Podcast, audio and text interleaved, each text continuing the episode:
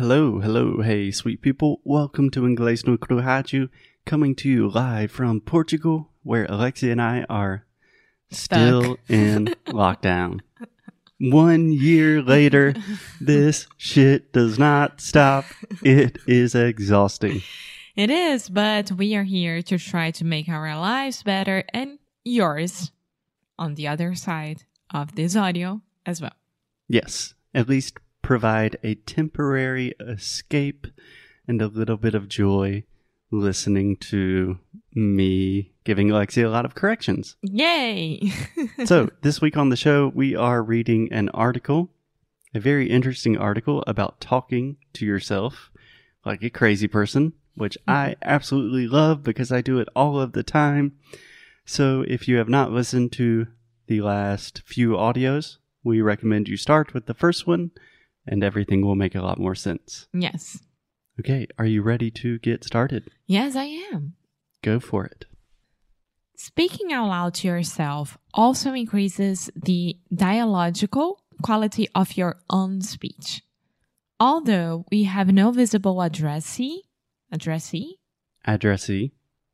although we have no visible addressee, speaking to ourselves encourages us to actively construct an image of an addressee and activate one's theory of mind, the ability to understand other people's mental stages, no, states, States. Yes. So to understand other people's mental states and to speak and act according to their imagined expectations. Yeah. Can I stop real quick just to say something? Uh huh. Theory of mind. This is a concept that appears all of the time in meditation, like meditation apps. Theory of mind, the ability to understand other people's mental states and to speak and act accordingly to their imagined expectations. It's a very interesting idea. Alexia is saying that. yes, Yeah. yes. What's addressee? Addressee is the person you are talking to. Ah, ta ta ta ta ta. Yes. Okay. Not very common. Yeah. Okay. Mute inner speech can appear as an inner dialogue as well, but it's truncated. Truncated. Truncated. What's that? I'm sorry. Do you not have this word in Portuguese? I have no idea what this means. Uh, it's like a shortened version. So here it says it's truncated form. So that means like it's shorter or smaller. It's diminished form. Tá.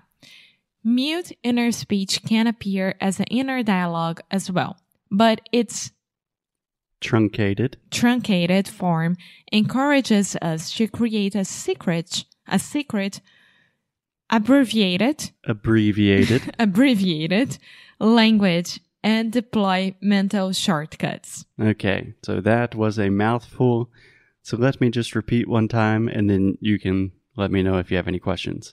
Mute inner speech can appear as inner dialogue as well, but its truncated form encourages us to create a secret abbreviated language and deploy mental shortcuts.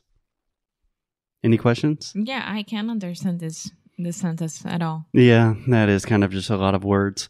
Do you understand the word shortcut?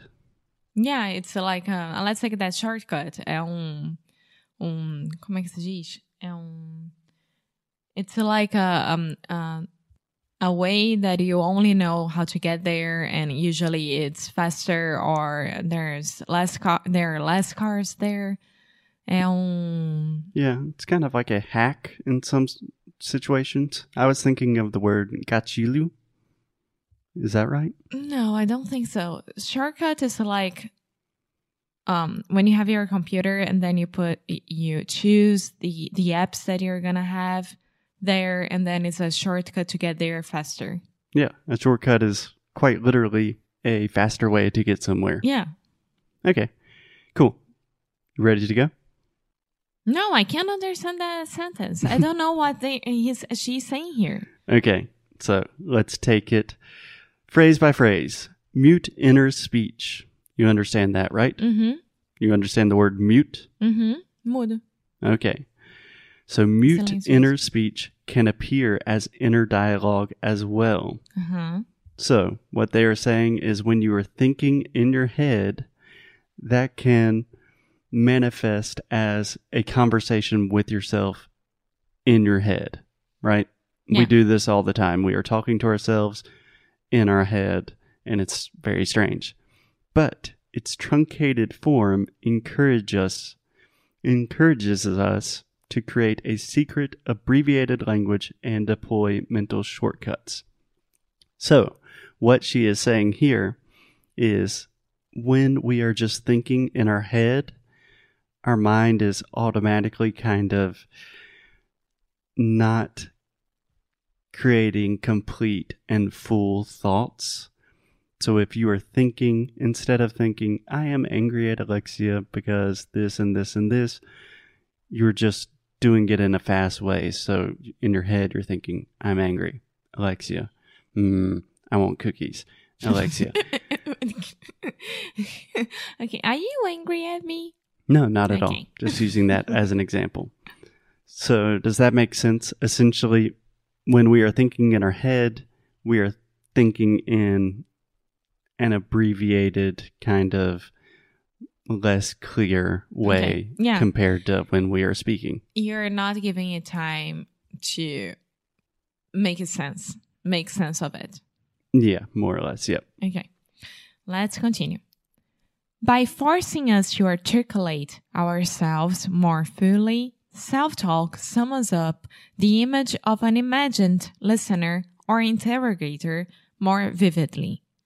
In this way, it allows us to question ourselves more critically by adopting an external perspective on our ideas, and so to consider shortcomings in our arguments, all while using our own speech. Hmm I think it makes more sense now, right? Mhm. So imagine you are thinking in your head, hmm, what that person said right now is a little bit annoying. But if you're thinking out loud, you really have to create an argument and think about, okay, why do I think this way? How is the other person going to respond? Make sense of it. Exactly. Exactly. You might have noticed too that self talk is often intuitively performed while the person is moving or walking around. If you've ever paced back and forth in your room while trying to talk something out, you've used this technique intuitively. Intuitively. Intuitively. Intuitively. yeah. Do you understand if you've ever paced back and forth in your Mhm. room? Uh, andar pra lá e pra cá. I do that a lot when I'm on the phone. I can't speak on a phone sitting down. Yeah, same. Yeah, so whenever I'm speaking on the phone, I'm always just walking back and forth in my room. It would probably look like I'm a crazy person, but there is scientific evidence supporting me that when you're walking, you think better. yeah, my mom used to say that I would make a hole of the living room because I was like walking and walking and walking in circles while I was talking on the phone. Yeah. Okay. It's no coincidence that we walk when we need to think. Evidence shows that movement enhances thinking and learning, and both are activate, Activated. activated in the same center of motor control in the brain. Okay, just really quick. And both are activated in the same center of motor control in the brain. In the influential subfield of cognitive science concerned with embodied cognition, one prominent claim is that actions themselves are constitu- constitutive of cognitive processes. That is, activities activities such as playing a musical instrument, writing, speaking, or dancing don't start in the brain and then emanate out to the body as actions. Rather, they entail in the mind, they entail the mind and body working in concert as a creative, integrated whole, unfolding the influence and influencing, influencing, influencing, tá certo isso? Influencing. unfolding and influencing each other in turn. Okay, that's a lot. So let's take a quick pause. So she says activities such as playing a musical instrument, writing, speaking, or dancing don't start in the brain and then emanate out to the body as actions. Rather, they entail the mind and body working in concert as a creative, integrated whole, unfolding and influencing each other in turn. I think this is so beautiful. This is something we talk about all of the time in our courses. Imagine when you are. So, I want to use the example of playing a musical instrument, but Alexia, you know this from dancing. When you are dancing, you do not think, hmm, I want to do this dance. Okay, body, now you're going to Yeah. do this dance. No, it all happens together in concert. Yeah. It's amazing when you stop to think about it, like how natural it is. And I imagine like drawing and painting is the same. Like I don't wanna, I, I see a view and then I wanna paint the view. Okay. But everything comes in a fluid thing, you know, in a fluid situation. Yeah. And I think this is one of the biggest problems that students have when they're learning a new language. Most students have this disconnection of, okay, I'm going to think about what I'm going to say. I'm going to think about the structure and try to say it correctly. But that's not the way we speak. We just are having thoughts and speaking almost simultaneously. Yeah.